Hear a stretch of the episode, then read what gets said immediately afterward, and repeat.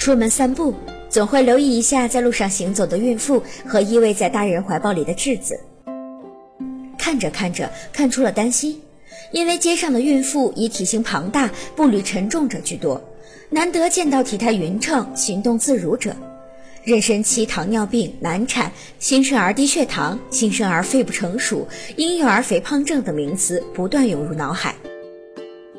与基层医院的大夫聊到这个观察的结果，大家也颇有同感。现在肥胖孕妇越来越多，生的孩子也越来越重，八十公斤的准妈妈也屡见不鲜，一百公斤也都见怪不怪了。四公斤以上的胖宝宝每个月都有。这个月还有个妈妈生了个五点二千克的巨婴。大夫们说，有些准妈妈自己没有主见，怀孕了就什么都听老人的，而大部分老人习惯从自身经验出发，加之年轻时期经历过困难时光，一般都认为能吃是福，娃大好养，于是常常变着花样的让准妈妈们吃好的喝好的，使得胖妈妈和胖宝宝越来越多。把责任归咎到老人的身上似乎说得通，但是当今资讯爆炸，准妈妈们真的对老人有那么高的依从性吗？闲来指导保姆做饭，告诉她油少放一些，盐也应该适当减少，高脂高盐饮食对身体无益。保姆笑道：“给我们做饭已经是手下留情了。”他的儿媳现在正给他五个月大的孙儿哺乳，单独开火，五升一桶的油一个月就吃完了。有时婆母提醒他，他说油少奶水不好，都是为了孩子好。于是五个月大的男婴已经十一公斤重了，她自己也是体重居高不下。看来年轻的准妈妈们需要多多学习，了解孕期、哺乳期的一些常识，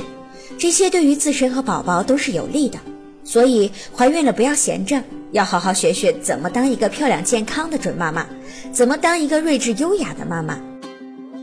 获取孕期保健和喂养知识的渠道很多，传统方式如相关书籍的阅读，产检时向医生咨询；流行方式如网络，当然知识也需要筛选。简单的方式有利用微博、微信对育儿专家、营养师进行关注和咨询，关注正规认证网站的相关内容、科普文章的阅读等。宝宝和妈妈合体的这十个月，是妈妈学习如何爱惜自己、保护宝宝、哺育宝宝的最好时机。等宝宝出世后，很难再有时间不被打扰而进行学习了。他用一句俗话说吧：“没有笨妈妈，只有懒妈妈。”怀孕不是偷懒的理由，好好充实一下自己，更自信、更科学的迎接宝宝吧。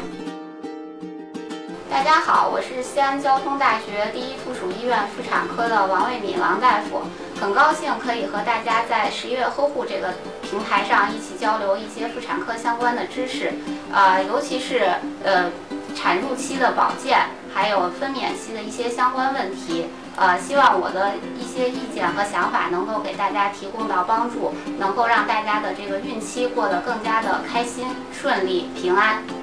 如果您在备孕、怀孕到分娩的过程中遇到任何问题，欢迎通过微信或新浪微博艾特十月呵护，我们将努力为您解答。我们还会将热门问题录制成节目，为您完美呈现。